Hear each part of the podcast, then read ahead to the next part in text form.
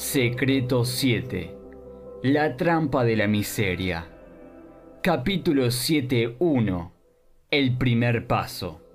Según Seneca, a nadie le alcanza antes la cordura que el destino. Aprender la virtud supone desesperar el vicio, según Seneca. ¿Cuál es el primer paso para el fracaso? No dar ningún paso a veces tenemos tanto miedo de cometer errores que terminamos haciendo nada. Y sin darnos cuenta, esta es la razón principal de nuestro fracaso.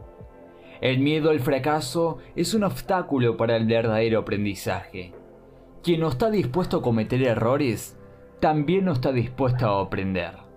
Nunca te avergüences de emprender algo, aunque fracases, porque aquel que no fracasa nunca, no ha intentado tampoco nada. Solo el gusano está libre de la preocupación de tropezar. Alguien pensará, pero no es mejor no dar un paso que dar un paso en falso. Sí, es cierto, pero si un hombre se queda con la duda constante en su mente, él nunca va a hacer algo. Every Monster, todo maestro, fue una vez un desastre. Si miramos la historia, vemos que todos los grandes logros y descubrimientos a nivel científico y tecnológicos se deben principalmente a los numerosos intentos fallidos de científicos e investigadores. Thomas Edison, por ejemplo, para crear la lámpara eléctrica ha fallado más de mil experimentos. En otras palabras, más de mil fracasos para ser finalmente ganador. Recuerde, donde termina el árido desierto, crece la verde vegetación.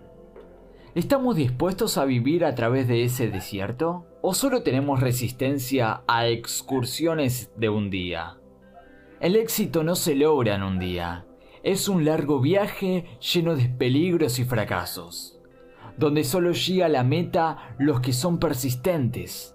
Solo alcanza el primero, uno que llega a la meta, ¿Qué se necesita para llegar a la meta? Dar un paso a la vez. Los grandes logros están hechos de pequeños pasos. La persistencia le lleva a donde quiera. ¿Quién va a persistir? Los ganadores. ¿Quién va a desistir? Los perdedores. Si nos damos por vencidos en el primer intento fallido, ¿qué pasará? No tendremos ninguna oportunidad de tener éxito. Vamos a caminar en círculos sin llegar a ninguna parte. ¿Quién cambia la dirección cada día? Siempre vuelve al principio.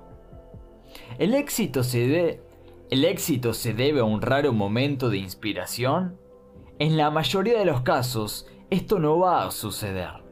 Lo más probable e incluso saludable es el éxito alcanzado por el trabajo y esfuerzo continuo.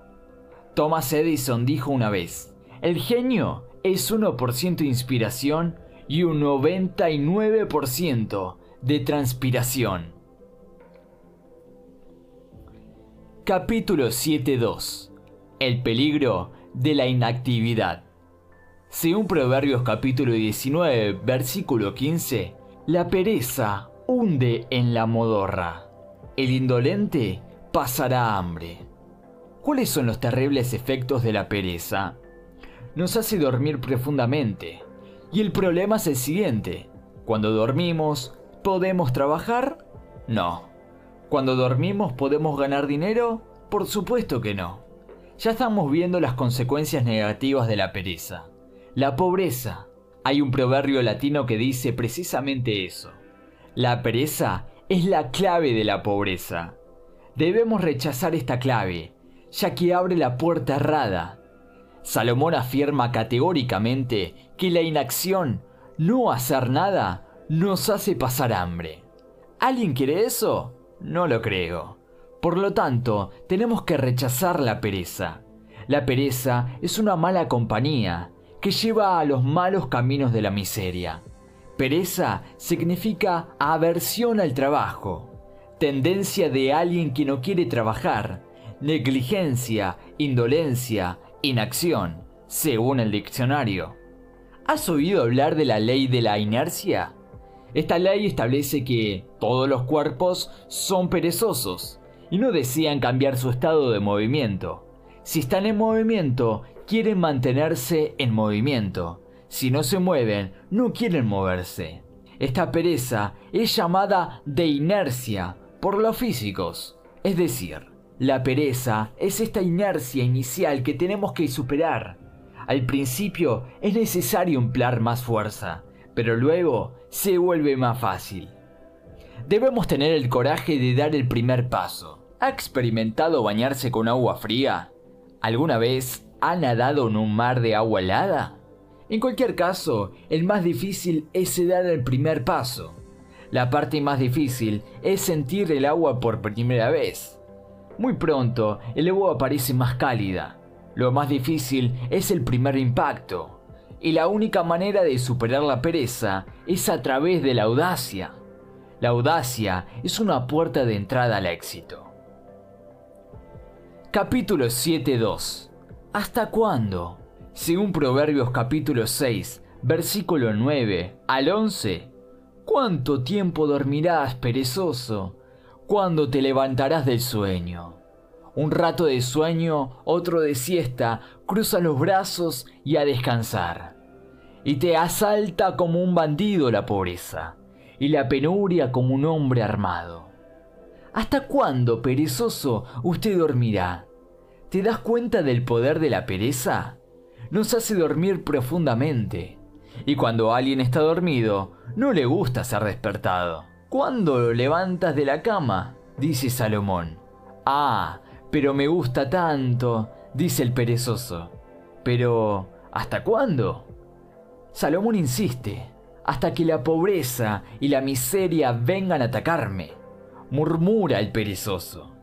Que nadie piense que la pereza no da placer, o sí, da un gran placer. De tanto placer como dormir una buena siesta. El problema es que sus efectos son muy perjudiciales en la vida de las personas. El hombre vive no solo de sueños. Muy pocos nos consideramos personas perezosas, pero lo cierto es que todos tenemos las semillas de la pereza en nuestra naturaleza. Y si nos hace algo, esas semillas crecerán en un campo, socavará uno o más aspectos de nuestra vida. Teóricamente los humanos pasan un tercio de la vida durmiendo, el 33,3%, pero el perezoso tiene la capacidad de dormir mucho más. Él puede dormir, incluso cuando está despierto. Dormir es bueno, a la noche, pero si alguien lo hace durante el día, la pobreza vendrá a llamar a su puerta para despertarlo a la fuerza. Seguramente no le va a gustar. Tú no puedes salir adelante por evasión. Nadie prospera por la ociosidad. La pereza es buena para entrenar. Cuéntanos historias para que podamos dormir cómodamente en sus brazos. Parece que la pereza es nuestro amigo, nuestra madre, que quiere lo mejor para nosotros. Pero su propósito es muy malicioso. La pereza quiere hacernos dormir profundamente para dejarnos en la miseria. El instinto de conservación tiende a llevarnos a la pobreza. Es hora de romper relaciones con la pereza y evitar cualquier tipo de cercanía. No debemos ceder ni siquiera por un segundo. Tenemos que considerar la pereza como un falso amigo, un verdadero enemigo. Capítulo 7.4 Siembra y cosecha. Según Proverbios capítulo 20, versículo 4, tras la cosecha, el perezoso no hará. Luego, buscan tiempo de siega y no hay nada. Lo que la pereza hace en nosotros nos lleva a no hacer nada. La pereza nos paraliza. Nos quedamos inactivos. ¿Cuándo deberíamos estar trabajando? Y cuando es el momento de la cosecha, ya sabes lo que vamos a encontrar. Nada. Absolutamente nada. ¿Y eso nos lleva a qué? Si no, se, si no sembré en el momento adecuado, ¿cómo puedo cosechar yo algo? ¿Voy a cosechar lo que no sembré? ¿Voy a recibir la recompensa por un trabajo que no hice? Yo puedo ser muy optimista, pero eso no es probablemente que suceda. Es tal vez incluso imposible. El perezoso se considera a sí mismo más inteligente que el trabajador. Sin embargo, el perezoso es para sí un obstáculo. Esta es la cruel realidad del placer de la pereza. Yo me alimento con su comodidad y la pereza se alimenta con mi miseria. Es un perfecto intercambio de intereses. Pero no estoy mínimamente interesado de hacer negocios con ella. Sus préstamos son muy pequeños, pero la tasa de intereses es enorme. Su terrible resultado termina por no compensar un su placer momentáneo. Cuesta más trabajo para muchos convertirse en miserable que para otros convertirse en afortunados. Ella nos quiere atar a la pobreza para siempre. Capítulo 7.5 Los deseos de la pereza. Según Proverbios capítulo 21, versículo 25, de deseos se consume el perezoso, pues sus manos no quieren trabajar. ¿Usted ve la relación entre deseos y perezosos? La pereza nos engaña con deseos y nos hace creer que estos deseos conducen a la felicidad. Pero es exactamente lo contrario. La pereza conduce a la muerte. La pereza es uno de los más grandes ilusionistas que sujetan a las personas a la miseria. No debemos dejarnos de engañar. El desastre económico comienza con la filosofía de hacer menos y querer más. ¿Cómo es que la pereza infecta a una persona? Ella distorsiona nuestra perspectiva. Lo que es malo se vuelve bueno y lo que es bueno se vuelve malo. ¿Ha notado que para los perezosos todo trabajo es malo? El perezoso solo tiene un compromiso, con su ociosidad. Él presentará cualquier excusa para evitar el trabajo honesto. Sin embargo, ¿el trabajo es realmente malo?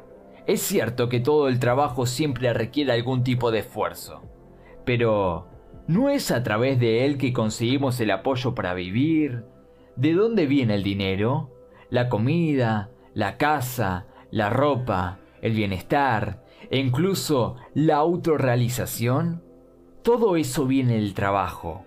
Mucho se pierde por falta de inteligencia, sin embargo, mucho más se pierde por la pereza y aversión del trabajo. Si el trabajo es malo, es lo mismo que estar diciendo, yo no quiero dinero, quiero tener hambre, quiero vivir en la calle, no quiero tener ropa para vestir, quiero pasar frío y todo tipo de necesidades. Y quiero ser un auténtico frustrado. ¿Alguna vez has oído a alguien hablar así? Yo nunca.